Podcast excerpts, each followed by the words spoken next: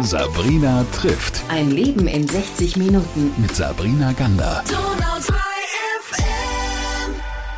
Ich freue mich, dass du mit Kaffee in der Hand heute für mich Zeit hast. Stuart Bruce Cameron, erstmal schön, dass du da bist. Vielen Dank für die Einladung, Sabrina. Ich habe dich im Vorfeld schon gefragt, wie kommt dieser coole Name bitte zustande? Das musst du jetzt nochmal kurz ähm, erklären, erläutern, erzählen. Ähm, ja, ich heiße Stuart Bruce Cameron und das kommt einfach nur daher, weil mein Vater aus Schottland kommt, aus Glasgow. Aber ich bin hier in Deutschland aufgewachsen und äh, das einzig Gute eigentlich an diesem Namen, außer dass er natürlich sehr unique ist, ist, dass alle immer davon ausgegangen sind, dass ich perfektes Englisch kann. Und so bei jeder Bewerbung, die ich hatte, wurde nie mit mir auf Englisch gesprochen, weil alle hatten Angst, dass ich viel besser bin als sie und ich nur so, haha, ich habe genauso viel Ahnung wie ihr. Das ist großartig. Also ich finde, das äh, verschafft schon mal Vorteile. Wir reden heute aber nicht über deinen Namen, sondern mhm. über das, was du mit wahnsinnig viel Passion machst. Und dazu müssen wir vielleicht erstmal ein bisschen ausholen, was die Ulala Group ist. Mhm. Vielleicht magst du das mal einordnen für alle, die das noch nicht gehört haben. Okay, die Ulala Group, das ist ein soziales Business, was es seit ungefähr 13 Jahren gibt. Ich hatte es damals gegründet mit dem Hintergrund, ähm, Arbeitgebende zu finden, die äh, sogenannt LGBTIQ plus freundlich sind. Das ist ein Akronym, das steht für die Lesbian, Gays, Bi, Inter, Trans Community. Und ähm, mir war es halt immer ein Anliegen, ja, Arbeitgebende zu finden, die halt nicht nur sagen, sie haben kein Problem damit, sondern wo einfach auch diese Community die gleichen Chancen und Rechte hat, wie alle anderen auch im Unternehmen. Und nachdem ich früher einfach selber viel Diskriminierung am Arbeitsplatz erlebt habe, habe ich gesagt, okay, das äh, so soll es nicht sein, äh, das soll sich ändern und dann habe ich halt einfach diese Firma gestartet. Und das, deswegen helfen wir mit der Ulala Group anderen Unternehmen und Organisationen dabei, ähm, tatsächlich LGBTIQ plus friendly zu werden oder es zu bleiben. Und auf der anderen Seite helfen wir aber auch unserer Community selber und sagen denen so ein bisschen, okay, wie finde ich zum Beispiel solchen, solche oft tatsächlich offenen Arbeitgebenden? Oder was mache ich denn, wenn ich diskriminiert werde am Arbeitsplatz? Oder wie oute ich mich vielleicht im Unternehmen? Oder wie durchläufe ich durch eine Transition im Unternehmen und so weiter und so fort? Also das sind so unsere zwei Zielgruppen, die wir mit der Ulala Group versuchen hier ja, zu unterstützen, zu fördern. Das hast du selber angesprochen, du hast selbst was erlebt. Genau. Was war das bei dir? Es war gar nicht so ein Erlebnis, es waren halt einfach sehr viele. Muss dir vorstellen, als ich 15 Jahre alt war, habe ich mich dann so geoutet, beziehungsweise hatte meinen ersten Freund dann gehabt, oder mit 16 war das, glaube ich, so 15, 16. Und ähm, dann war die Welt komplett heile, weil ich hatte sowas vorher nicht gehabt und damals ich bin jetzt schon ein bisschen älter, 42, damals gab es noch nicht so wirklich Internet und sowas. Es war sehr schwer, jemanden zu finden. Ne? Und ähm, dann war so privat, war alles super, aber als ich dann in die Arbeit gegangen bin, musste ich halt wieder feststellen, ja, hier kann ich das so nicht sein. Hier kann ich nicht erzählen, mit wem ich mich am Wochenende getroffen habe, wie es alle anderen Kollegen und Kollegen gemacht haben. Und ähm, ja, es gab halt dann immer wieder Probleme in der Arbeit. Also zum einen, ich konnte nie immer alles erzählen. Ich musste immer vieles geheim halten, alles, was halt privat zu tun hat, weil es meistens auch was mit meinem Freund zu tun hatte. Ähm, und dann ist es auch so passiert, dass es, wenn es halt rausgekommen ist, das ist halt dreimal in unterschiedlichen Unternehmen tatsächlich rausgekommen durch, durch andere Kollegen, Kolleginnen, die das mitbekommen haben. Das hat sich dann wie so ein Lauffeuer durch die Gänge verbreitet und ja, danach hast du halt gemerkt, dass sich die Leute verändert hatten. Also Teil der Leute war natürlich, denen war das egal, nach wie vor, auch damals schon, aber ja, andere Leute, die, die sind dann so auf Distanz zu mir gegangen oder wirklich der beste Spruch, der beste, der schlimmste Spruch, den ich dann damals eigentlich gehört habe, war, ähm, als Leute aus dem Lager äh, zum anderen Kollegen gesagt haben, die Schwuchtel soll doch die Faxgeräte holen. Ja, da weißt du auch schon, wie alt ich bin. Faxgeräte gab's da noch.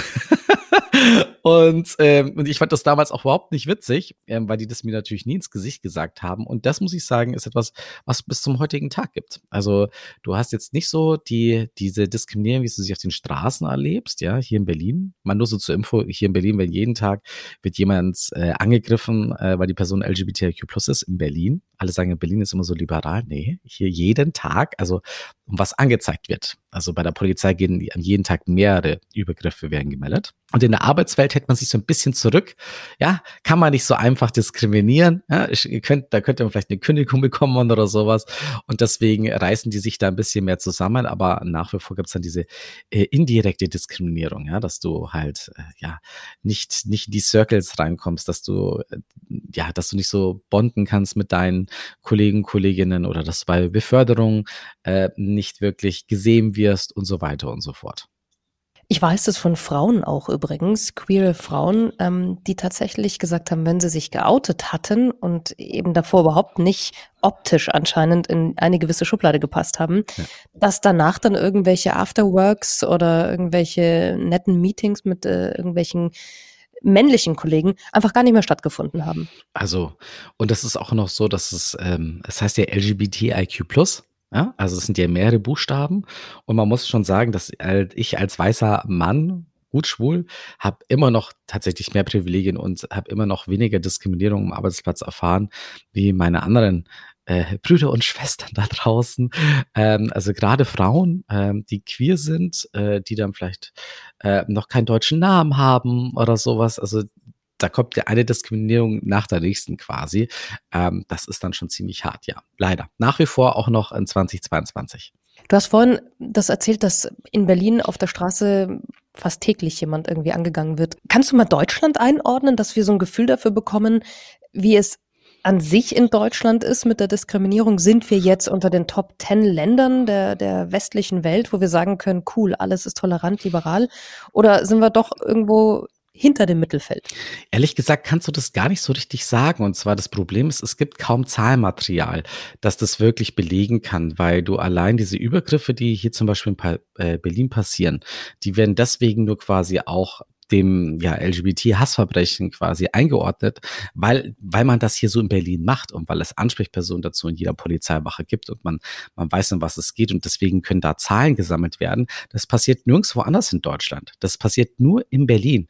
Und wenn wir das mal dann, naja, gucken wir, wie es anders ist, dann könnten wir ein wirklich klares Bild zeigen. Aber ich kann aber nur sagen, dass Berlin ist schon eine sehr tolerante äh, Stadt sehr bunt und sowas. Und wenn es schon hier zu Übergriffen kommt, dann will ich mir gar nicht ausmalen, wie es in anderen Städten so ist. Und natürlich bekommen wir auch, ich krieg jede Woche, geht es in irgendwelchen Medien, wie wieder eine Person zusammengetreten, geschlagen worden ist, im Krankenhaus gelandet ist, etc., äh, überall in Deutschland. Klar, man muss schon sagen, wir sind jetzt nicht Russland, ja, also da möchte ich jetzt wirklich nicht sein äh, und das ist wirklich ganz, ganz schlimm. Es gibt viele andere Länder, es gibt über 70 Länder, äh, wo du wirklich ins Gefängnis kommen kannst. Und es gibt ein paar Länder, wo es sogar die Todesstrafe äh, drauf gibt, wenn du mit der falschen Person Händchen hältst. Also es gibt noch viel, viele Länder, die ganz, ganz, ganz schlimm sind. Aber ich, ich denke mir so, das sollte ja nicht unser Anspruch sein, in eigentlich in unserer Gesellschaft, dass es irgendwie ein Problem sein sollte, dass, dass jemand auf irgendeine Art und Weise anders ist. Aber das ist halt leider noch so und ich habe das Gefühl, das wird in den nächsten Jahren auch nicht verschwinden. Jetzt haben wir vorhin über diesen Punkt im Leben gesprochen mit der Initialzündung. Olala Group, wie kam die zu dir? Wie kamst du zu ihr? Ich habe sie gegründet, einfach weil ich ähm, bei meinem letzten Arbeitgebenden, wo ich noch war, ähm, eine Karrieremesse organisiert hatte für den Mittelstand und habe da festgestellt, oh Gott, das kann ich. Aber warum machen wir das jetzt nicht für, für unsere Community? Dass ich, weil, weil das ist ein bisschen Eigeninteresse. Ja, wie finde ich am besten solche, solche offenen Arbeitgeber, ja am besten an irgendeinem Platz, wo sie sich halt dann einfach alle zeigen können. Und habe ich gesagt, gut, ich mache jetzt einfach mal so eine Jobmesse, speziell für unsere Community. Äh, damals vor zwölf Jahren in München hieß damals noch Milk, jetzt heißt die Sticks and Stones. Ich bin damit gestartet, habe es gemacht und das war ein kompletter Reimfall. Also es hat schon mal überhaupt nicht funktioniert. Ich habe gerade mal so acht Unternehmen dafür gewinnen können, hier mitzumachen. Und das war schon wirklich eine extrem harte Arbeit. Und dann aber auch so Besuche äh, technisch war es auch nicht gut. Da waren dann so 200 dabei. Die Putzkräfte wurden dazugezählt, weil irgendwie diese Zahl etwas höher zu bekommen. Und die Frankfurter Rundschau hat damals getitelt, ja, also die Unternehmen sind schon so weit, aber keine interessiert nee, acht Unternehmen ernsthaft. Boah, also seitdem lese ich auch keine Frankfurter Rundschau mehr. ich habe sie gehasst. Ähm, aber nachdem ich, die, weil, nachdem ich auch schon vorab unternehmerische ähm, Expeditionen gemacht habe und gewusst habe, bloß weil was nicht funktioniert, heißt es das nicht, dass es eine schlechte Idee ist, habe ich einfach weitergemacht. Und ja, es hat zwar nicht sofort geklappt, aber ich glaube schon im dritten Jahr war es dann schon so, dass wir über 50 Unternehmen dabei hatten ne? und dann waren schon fast 1000 äh, äh, Teilnehmende. Und deswegen, das hat sich so für Jahr, Jahr gesteigert. Jetzt sind wir im, im 13. Jahr und alleine in Corona-Zeiten ne, ähm, haben wir normalerweise so zwischen 2.000 bis 3.000 Teilnehmende mit dabei und es sind über 100 Aussteller dabei. Also es hat sich schon einiges geändert. Aber ja, der Hauptgrund, das zu machen, war einfach nur zu sagen, ich möchte einen Ort für unsere Community ähm, aufbauen, wo wir einfach schnell herausfinden können, wer uns denn jetzt wirklich wertschätzt und nicht einfach nur, ja, ja, wir haben ja keine Probleme damit oder bei uns sind alle Leute gleich, weil wer das sagt, hat keine Ahnung von Diversity. Wer hat denn eigentlich bei uns in der Arbeitswelt Ahnung von Diversity? Was würdest du sagen? Ihr versucht ja so ein bisschen zu skalieren. Was passiert in den Unternehmen oder was, mhm. wie engagieren sie sich? Wer sind denn da so Vorreiter und was passiert dann dort? Also ich kann dir eigentlich sagen, dass, also wo haben wir einen genauen Einblick? Das sind Unternehmen, die bei uns das sogenannte Pride Audit durchlaufen. Das ist quasi ja ein, ein Audit, wo festgestellt wird, wo stehen die Unternehmen aktuell im Bereich LGBTIQ plus Diversity Management. Also was wirklich, was machen sie ganz konkret für die Mitarbeitenden im und auch außerhalb des Unternehmens. Und da können sie so maximal 100 Prozent schaffen. Äh, und äh, dort werden sie sich halt dann eben einfinden und können mit diesen Informationen, die sie dann auch bekommen, wissen sie dann ganz genau, was sind denn so die nächsten Schritte, die sie auch machen können, um hier nicht so einen blinden Aktionismus zu kommen und dann einfach zu sagen, hey, lass uns mal wieder Regenbogenfahnen zum Pride-Monat hissen, sondern da kann man durchaus ein bisschen mehr machen und das auch strategischer machen. Und das Ziel des Ganzen ist, dass man irgendwann ein Pride-Champion ist oder auch ein Pride Champion bleibt. Und das sind die Unternehmen tatsächlich, wo wir genau wissen, dass da sind die von den Strukturen innerhalb des Unternehmens so gut, dass wir wirklich diese Unternehmen ja absolut empfehlen können. Das heißt nicht, dass es da niemals eine Diskriminierung geben sollte, aber die Unternehmen wissen, wie, wie man damit umzugehen hat, ja, dass es auch Konsequenzen dafür gibt und nicht einfach so, ja, ich weiß jetzt auch nicht, was man da jetzt machen soll oder sowas. Und diese Unternehmen, die dieses Pride Audit durchlaufen, das ist, ist natürlich unterschiedlich von kleinen Unternehmen, mittelständisches, Großunternehmen, öffentlichen Institutionen, die haben natürlich alle Anforderungen. Dafür gibt's überall ein unterschiedliches Audit. Und ähm, wenn sie das, wie gesagt, hier eben machen, dann wissen sie, wo sie stehen und wir helfen ihnen dann halt weiterzukommen. Und da kann ich dir sagen, mittlerweile, mittlerweile sind das jetzt, oh, ich weiß gar nicht wie viele, aber es sind schon ein paar Dutzend Unternehmen, wo man jetzt wirklich sagen kann, die sind hier nahezu perfekt.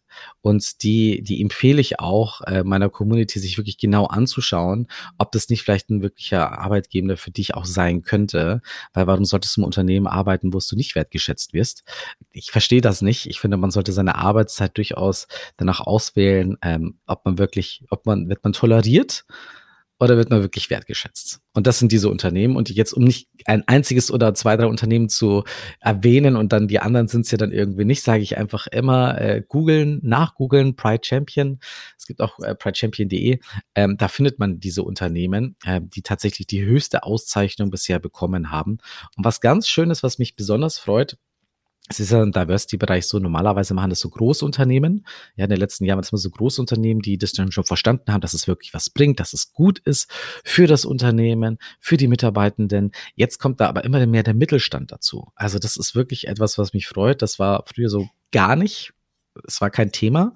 Und mittlerweile haben auch die verstanden, das ist wichtig und stecken da auch Ressourcen rein. Und bleiben nicht beim Thema Gender Diversity nur sitzen, sondern wissen schon, man muss das Ganze ganzheitlich machen und dann gehört halt auch LGBTIQ plus Diversity auch dazu.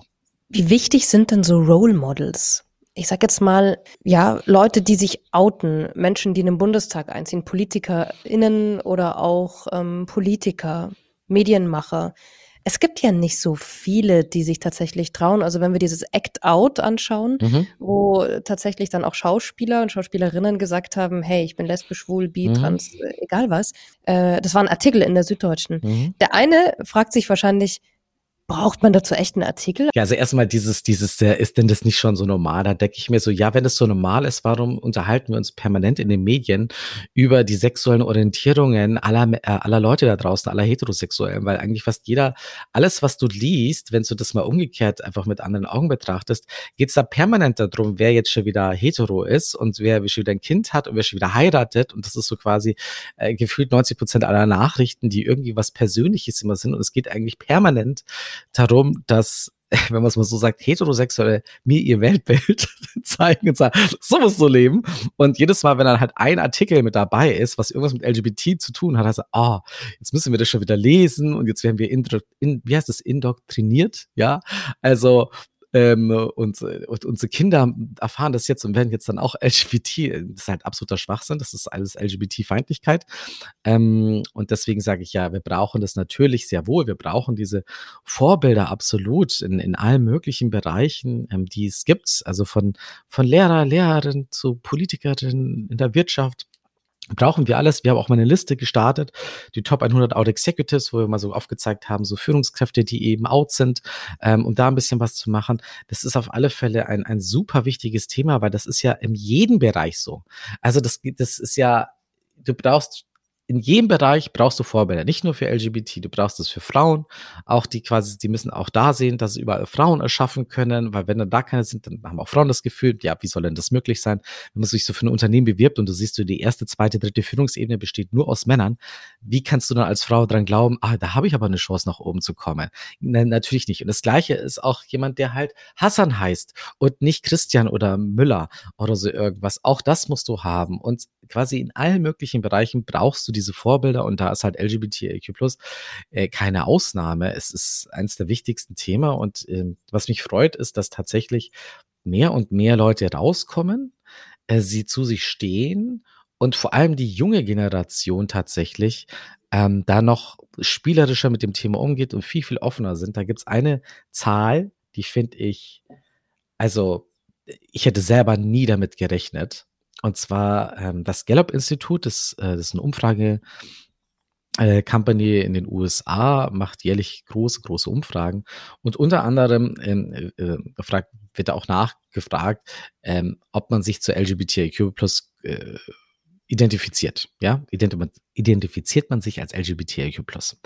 Und da ist der Anteil immer höher geworden und, und in diesem Jahr war er über 20 Prozent bei der Generation Z. Generation Z ist so, ich glaube, so, so 19 bis 22 oder sowas in dem Dreh rum. Aber die bezeichnen sich selber mit über 20 Prozent, ja, dass sie Teil davon sind. Da ist das B in LGBTIQ+, der größte Faktor, ich glaube, das waren über 70 Prozent, also B für Bisexualität. Aber da merkst du ganz einfach, dass die Leute, gerade die junge Generation, die eben aufwächst mit TikTok, mit Netflix und viel, viel, viel mehr Vorbildern, äh, viel schneller sich auch mit diesem Thema beschäftigt und nicht so wie ich damals, ja. Ich habe dann vielleicht eine Bravo gelesen, wo dann so einmal im Jahr was zu diesem Thema vorkommt, ansonsten nichts. Ja, im Fernseher hast du nichts gesehen und im Internet gab es nichts und ähm, das, da machst du es natürlich etwas später und jetzt können die Leute das natürlich viel, viel früher schon erkunden und, und sich damit halt auch selbst fragen. Und die sind viel offener und lassen sich jetzt nicht mehr so eine Box einfach reinstecken, so, ja, ich bin so 100% hetero, äh, sondern sagen, ja, meine Herren, ich habe vielleicht auch so einen Anteil mit drin und sind da etwas lockerer damit, was ich sehr schön finde. Deswegen, meine Hoffnung ist, dass in Zukunft äh, tatsächlich doch es mehr automatisch auch mehr Vorbilder da draußen geht, die, die offen sind, weil wenn du dir das auf TikTok zum Beispiel anschaust, da gibt es schon einige wirklich, wirkliche LGBT-Stars da drin, die wirklich Millionen von Follower haben. Das hatten wir noch nie gehabt, äh, auch hier in Deutschland. Und ähm, die sind auch Vorbilder, auch wenn sie jung sind. Wie war denn dein Outing? Och, also erstens mal, es gibt nicht das Outing. Das ist, alle Leute denken immer so, ja, die Person outet sich dann und dann war's das. Das stimmt schon mal nicht. Du outest dich permanent. Also du musst auch wirklich, stimmt, du ja. musst dich permanent da entscheiden auch, äh, bin ich jetzt so 100% ich oder nicht? Und es geht ja nicht darum, dass ich jedes Mal mit einer Regenbogenflagge erscheinen muss und jedem sagen, ich bin schwul, äh, ja, mein Name ist Stuart Kammer, ich bin schwul. Nein, sondern es ist halt auch im Geschäftsbereich so, oder auch wenn du Leute kennenlernst, du sprichst über Privates und da ist halt das immer ein Teil davon. Und du musst dich ja dann immer wieder entscheiden, sage ich es jetzt dieser Person oder diesen Personen? Und äh, ja, ist das jetzt ein Safe Space oder ist es eher nicht? Kann das jetzt ein Risiko sein oder nicht? Du bist also permanent beschäftigt, dich zu outen. Und ich habe mich das erste Mal geoutet von meiner besten Freundin, die ich irgendwie schon, ich glaube, es war 15 Jahre alt. Ich kannte sie, glaube ich, schon seit meinem fünften Lebensjahr. Und ähm, wir hatten eine super Freundschaft gehabt und sie hat mir dann so, ich glaube mit 14, also ich, wir waren 14, hat sie mir dann tatsächlich äh, gesagt, oh, ich muss dir was erzählen. PS, ich bin lesbisch. und ich nur so, okay, was gibt's zu essen? Ich wollte sowieso nie was von dir. ich habe aber nicht gesagt, naja, dass ich halt jetzt auch nicht unbedingt auf Mädels stehe. Das hat ein ganzes Jahr gedauert, weil ich damit ein Riesenproblem hatte. Und ich war eher so jemand damals, soll ich sagen, ich war jetzt nicht der beste Schüler. Ich war ein ziemlich böser Bube. Ich habe viele schlimme Sachen gemacht. Ich bin sehr glücklich, dass ich nicht erwischt worden bin, sonst wäre das alles ein bisschen anders gelaufen. Ich war sehr aggressiv. Ähm, ein Problemkind durch und durch. Und es hat wirklich ein Jahr gedauert, bis ich es nicht mehr ausgehalten habe. Und sie musste das, sie musste das dann erraten. Wir saßen zusammen, sie wusste schon, es ist irgendwas, aber sie muss es jetzt erraten. Und sie hat dann auch wirklich jetzt ungelogen zehn Minuten bestimmt alles Mögliche in den Raum hineingeworfen, was es denn jetzt sein könnte. Also, ähm, ob ich halt irgendwie eine schlimme Krankheit habe oder ich will gar nicht drauf eingehen, das waren wirklich die, die verrücktesten Sachen, die sie gesagt hat. Und dann habe ich sie nur angeschaut und habe gesagt, Sabine, es ist das, was du niemals von mir glauben würdest. Und dann schaut sie mich an, lacht und sagt, ah, du bist schwul. Und, und dann, ja, mein Gesicht, ja, ist ein Gleis. Ich habe sofort das Heulen angefangen äh, weil das das erste Mal in meinem Leben war, dass das jemand quasi erkannt hat, gesehen hat. Also wirklich, das, ist, war, das war ein Wasserfall, der da rausgekommen ist aus meinen Augen. Und was macht, was macht meine Freundin? Sie schaut mich kurz an, ist schockiert und holt aus und wischt mir eine. und, und haut mir eine runter, ja, und sagt nur so, ernsthaft? Ich habe dir vor einem Jahr gesagt, ich bin lesbisch und du sagst es mir jetzt erst, dass du auch ein Homo bist. Und dann hat sie mich den Arm genommen, hat gesagt, okay, ja, ist ja alles gut. Und dann haben wir ein bisschen geheult und so und dann war es gut.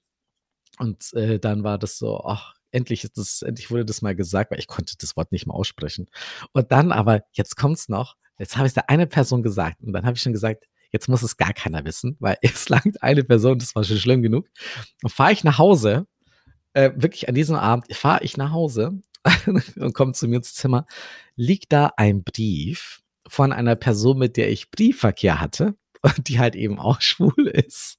Und daneben liegt ein Post-it von meiner Mutter, wieso, weshalb, warum, mit lauter Fragezeichen. Und hat halt diesen Brief gefunden, der irgendwo bei mir auf dem Schreibtisch versteckt war. Und sie hat beim Aufräumen den anscheinend gefunden und hat ihn natürlich gelesen. Und ich denke mir so, oh nein, oh mein Gott, oh mein Gott, ich bin komplett durchgedreht. Ich so, oh mein, jetzt, weiß ich, jetzt werde ich enterbt, ich werde rausgeschmissen und so. ich habe so eine Panik geschoben und habe dann, bin sofort wieder, bin sofort wieder zu meiner Freundin gefahren. Ich habe gesagt, ich werde nie wieder nach Hause fahren. Dann hat sich meine Mutter dann gemeldet, noch weiter später, und hat gesagt, das ist alles okay. Ich kenne solche Leute, du musst dir keine Sorgen machen aber bitte komm nach Hause. Dann sind wir nach Hause, also sind wir nach Hause wieder gefahren, aber diesmal mit meiner Freundin. Ich habe sie so ein bisschen nach vorne geschoben, wo ich gesagt habe, okay, was passiert jetzt hier? Falls es doch nicht gut ausgeht, dann hauen wir gleich wieder ab. Und ja, dann hat sie mir eigentlich auch nur gesagt, ja, ich habe damit nicht gerechnet. Ähm, ich habe gedacht, dass du diese Leute erpresst. Also sie ist wirklich davon ausgegangen. Wie gesagt, ich war kein guter Junge damals, wirklich. Und sie hat halt gemeint, dass ich diese Leute erpresse, weil sie nicht gedacht hätte, dass ich wirklich so sein könnte. So anders war ich. Also wenn man mich jetzt sieht, ja, also jedes, das siehst du 100 Kilometer gegen die Sonne.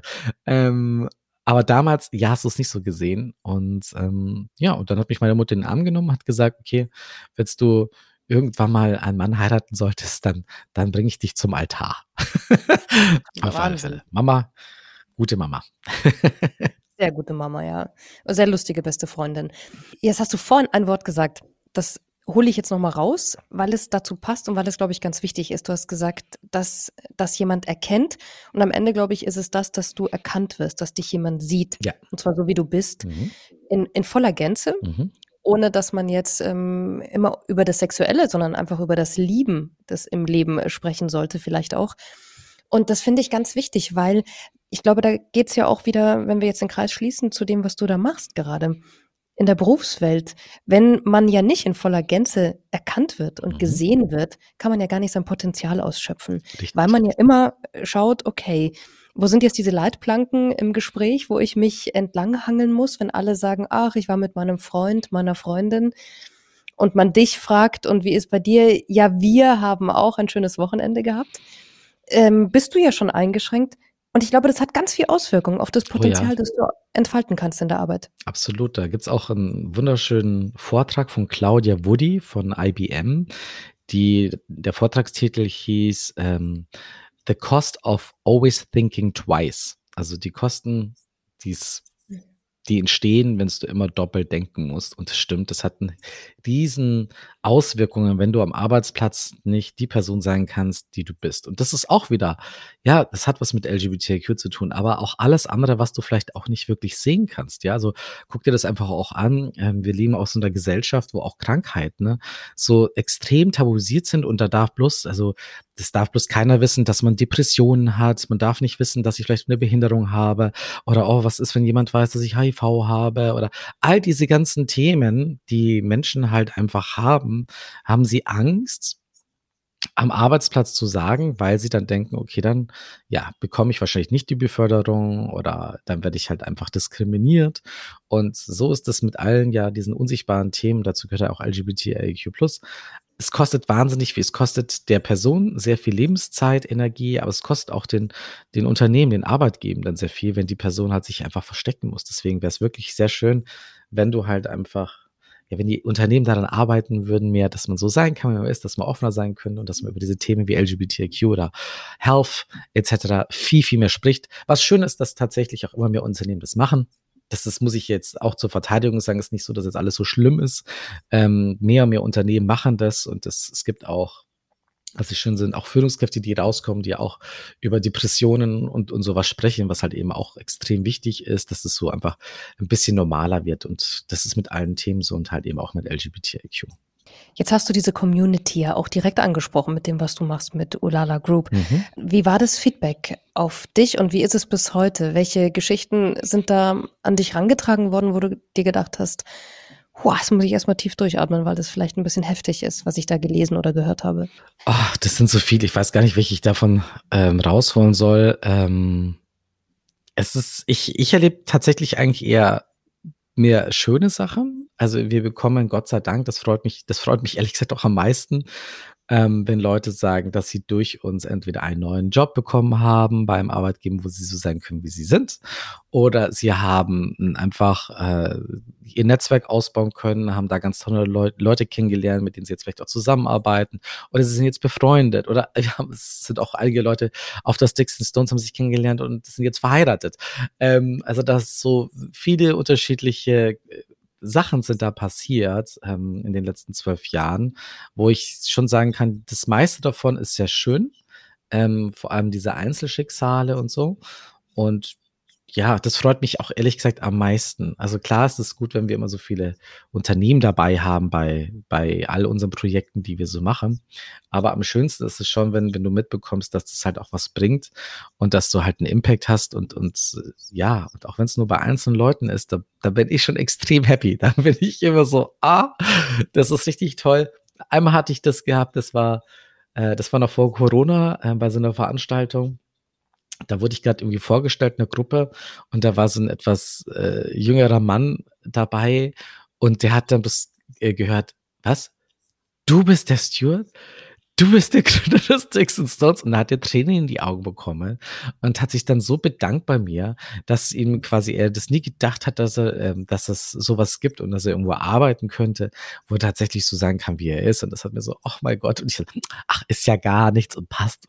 Aber ehrlich gesagt, danach hat es mich extremst gefreut, natürlich, ähm, dass das jemand halt auch so, ähm, ja, wertschätzen konnte. Apropos Sticks and Stones, da kommt jetzt bald wieder eine. Ja, 11. Juni. Am 11. Juni findet äh, Europas größte LGBTIQ-Job- und Karrieremesse in Berlin statt. Freue ich mich sehr darauf. Über 100 Arbeitgebende sind schon wieder mit dabei. Wir erwarten wieder 2.000 bis 3.000 Besuchende. Und was auch, ähm, was, was auch, das ist nicht verrückt, aber was mich schon überrascht, auch, dass auch immer mehr Heterosexuelle auf die Messe kommen. Ähm, vor allem Frauen aber auch immer mehr Männer, aber die halten dann immer meistens Händchen mit, mit jeder Frau sozusagen. Ich bin aber hetero. Ähm, aber die kommen da hin und ähm, das haben die uns auch in einer Umfrage mitgeteilt. Die sagen nämlich, die Unternehmen oder Arbeitgeber, die sich für LGBT einsetzen, die machen meistens ein ganzheitliches Diversity Management. Das bedeutet auch, dass sie da zum Beispiel auch Frauen ernst nehmen oder Menschen mit Migrationshintergrund. Äh, dass das, das halt ist wirklich in diesen Unternehmen es doch mehr Chancengerechtigkeit ähm, gibt als in anderen Unternehmen. Und das freut mich schon sehr. Und ich meine, die, die Unternehmen, die ja bei uns auch noch neue Mitarbeitenden suchen, denen ist es ja eigentlich auch egal also denen ist es im Prinzip, und so soll es ja auch sein, es soll ja nicht darum gehen, du sollst ja nicht einen Job bekommen, weil du jetzt hetero, homo oder sonst irgendwas bist, sondern du solltest ja im Prinzip einen Job bekommen, weil er zu dir passt und weil das Unternehmen zu dir passt und weil du die Skills dazu mitbringst. Darum soll es ja gehen und deswegen suchen die da auch, ja, fragen die jetzt nicht am Stand nach, bist du jetzt homo oder hetero. Aber man muss auch ganz ehrlich sein, es stimmt halt nicht. Du bekommst nicht in Deutschland, ähm, also jetzt bei den meisten anderen Unternehmen, einen Job, weil du qualifiziert bist das ist ja, ja gut, du musst vielleicht mitbringen, aber meistens bekommst du halt den Job wegen ganz vielen anderen Sachen. Der größte Faktor ist das Netzwerk. Jeder dritte Job in Deutschland wird über Netzwerke vergeben. Wenn das so passiert, na ja, dann sind viele andere bekommen diesen Job nicht, weil sie eben nicht dieses Netzwerk haben. Du, du hast mehr Chancen davon, wenn du Mann bist, wenn du weiß bist, wenn du 35 Jahre alt bist, wenn du aus dem Bildungs, mit einem Bildungshintergrund, äh, guten, gut, wie heißt es, gutbürgerlichen Bildungshintergrund kommst, also wenn du studiert bist, äh, bekommst du das so, wenn du eben Christian heißt und nicht Hassan, ähm, und so weiter und so fort. Und dann steigen halt diese Chancen. Es hat nichts mit der Qualifikation zu tun. Und das ist so eine Myth Mythos, den höre ich immer wieder, auch so auf LinkedIn, wenn die Leute sagen, na ja, du musst ja quasi einfach nur gut sein. Ja, was können? Dann sage ich, das ist ein absoluter Schwachsinn. Das ist, das sollte die, die das sollte die, die, die Leute sollten das endlich begreifen, dass es so nicht ist. Vor allem, wenn du so in höhere Bereiche kommst im Unternehmen, also wenn du eine Führungskraft bist, also je weiter du nach oben kommst, desto weniger hat es was mit deiner Qualifikation zu tun, aber mehr mit deinem Netzwerk. Und das ist bei vielen Leuten nicht im Kopf. Die denken so, ich muss nur hart arbeiten, ne? Ist auch bei Frauen genau das gleiche. Die denken, ja, ich muss ja nur hart arbeiten, dann werde ich schon gesehen. Nee, das passiert eben nicht. Du musst sichtbar sein. Du musst sichtbar sein. Du musst ein Netzwerk haben. Und das ist, ist leider so. Es ist nicht, leider nicht fair, aber wenn man die Spielregeln ein bisschen kennt, dann kann man sie auch für sich nutzen. Was sind für dich denn so deine ähm, persönlichen Träume? Was würdest du gerne, wenn du irgendwann mal die Äuglein zumachst, auf dieser Welt geschafft haben auch? Puh, also erstens mal, ich bin schon ziemlich glücklich. also ja, einige sagen ja, ah, dann hast du nicht genügend Träume. Und ich so, also, naja, ich, ich lebe die ganze Zeit meinen Traum schon. Da habe ich auch meiner Mutter einen ganz großen Dank äh, zu sagen, weil sie mir damals, das dauert jetzt aber etwas länger, sie hat mir sehr stark klar gemacht, dass es, dass ich mich darauf konzentrieren soll, ähm, was mich glücklich macht und was mit meinen Werten übereinstimmt und hier im Weg zu gehen. Dazu gibt's ganz tolle Übungen und so, die will ich übrigens auch vielleicht auf das and Stones erklären, weil das wirklich für mich eye-opening war und ich lebe seit sehr, sehr vielen Jahren sehr stark im Hier und Jetzt und mache das, auf was ich wirklich Lust habe. Und ich bin also ich möchte, ich möchte schon ganz genug älter werden, das auf alle Fälle. Aber wenn ich jetzt in einem Jahr sterben sollte, dann würde ich jetzt nichts anderes machen. Also mein Leben würde sich nicht verändern. Es das Einzige, es müssten ein paar Sachen noch mit Übergabe und sowas machen. Das ist das Einzige. Und ich würde noch ein bisschen mehr Urlaub haben, aber ich mache schon viel Urlaub. Also mein Vater hat mal zu mir gesagt, ah, du nimmst immer so viel Urlaub, das kannst du doch machen, wenn du dann so, so, wenn du in Rente bist. Dann habe ich gesagt, wer weiß das, ob ich bis zur Rente lebe? Ich habe keine Ahnung. Außer bin ich dann nicht, äh, nicht mehr so vital wie jetzt und kann dann gewisse Sachen nicht mehr machen. Deswegen, ich mache jetzt Urlaub und ich genieße jetzt das Leben und warte nicht ab, bis es vielleicht mal eine Rente gibt oder nicht. Ähm, deswegen muss ich sagen, dahingehend bin ich eigentlich schon sehr glücklich, ähm, auch mit dem, was wir machen. Was mich jetzt noch freuen würde, ähm, was jetzt einfach so passiert in den nächsten Jahren. Das ist so, ich würde ganz gerne, dass unser äh, Job- und Karriereportal Prouder, das würde ich mir wünschen, dass sich das wirklich etabliert und dass das einfach für unsere Community so das Nummer eins, die Nummer eins Seite wird, wenn es darum geht, wenn sie sich halt irgendwie irgendwas gibt mit Job und Karriere und sie, sie brauchen Ratschläge oder sowas, dass sie wissen, sie können auf Prouder gehen und da finden sie alles. Das ist wirklich ein Thema für mich, was ich denke, das wäre schön, wenn sich das dann mit der Zeit auch überdauern würde, weil das hätte mir damals viel geholfen, hätte ich so eine Anlaufstelle gehabt, wo ich einfach so, ja, mit meinen Themen dass ich halt da auch hin, äh, hinkommen kann. Und dann gibt es noch so ein, ein, paar andere Projekte, über die ich jetzt aber nicht sprechen will, weil ähm, auch Konkurrenz und so hört auch immer zu. und da wird da, da wird bestimmt noch einiges kommen in den nächsten Jahren. Die Ideen gehen uns auf alle Fälle nicht aus. Aber solange wir tatsächlich das, das so machen können, was wir jetzt zu machen. Ich bin wirklich, ich bin glücklich, ich bin dankbar. Ähm, ich habe das perfekte Leben, ich habe den perfekten Freund, ich habe ein geiles Team. Mir geht's gesundheitlich sehr gut. Äh, ich bin extrem privilegiert, habe tolle Urlaube, besten Freunde. Da denke ich immer so, ja, also ich muss jetzt nicht Twitter kaufen. Ja, und mein, mein Anspruch, die Welt zu ver verbessern, sage ich, ja klar, ich möchte schon, aber ich werde jetzt nicht mein ganzes Leben dafür ähm, einsetzen, quasi noch mehr zu machen in dem Bereich, sondern ich sage, das machen wir. Wir versuchen die Arbeitswelt gerechter zu machen für unsere Community hier in Deutschland vor allem. Und dafür werden wir arbeiten, bis ich tot umfalle. Äh, aber jetzt mehr auch nicht. Und alles andere rette ich jetzt auch nicht. Ich konzentriere mich auf dieses Gebiet und, und das mache ich mit, mit hoffentlich ganz viel Spaß und Freude mit zusammen mit meinem Team. Und das muss ich auch noch sagen, ohne mein Team wäre gar nichts möglich. Das ist wirklich, ich bin keine One-Man-Show. Ähm, wir sind 17 Leute, die sich dafür engagieren, für 16 unterschiedliche Projekte. Wir haben jetzt nicht über die anderen Sachen gesprochen. Und ohne die wäre das überhaupt nicht möglich. Also ja, das muss ich vormachen. Also noch schöner kann man doch nicht aufhören. Man kann all diese Sachen äh, googeln, man findet dich. Du hast Prouder schon genannt. Ähm, das ist eine ganz tolle Plattform auch, die ich jemand ans Herz legen kann. Und eben äh, die Messe, die jetzt dann am 11. Juni stattfindet. Also alles zu Stuart Bruce Cameron gibt es natürlich im Internet und natürlich auch in den Show Notes. Und ähm, danke, dass du dir die Zeit genommen hast und uns so schön erzählt hast, auch von dir. Vielen Dank nochmal für die Einladung, Sabrina. Es wäre mir eine Freude. Sabrina trifft. Ein Leben in 60 Minuten. Mit Sabrina Gander. So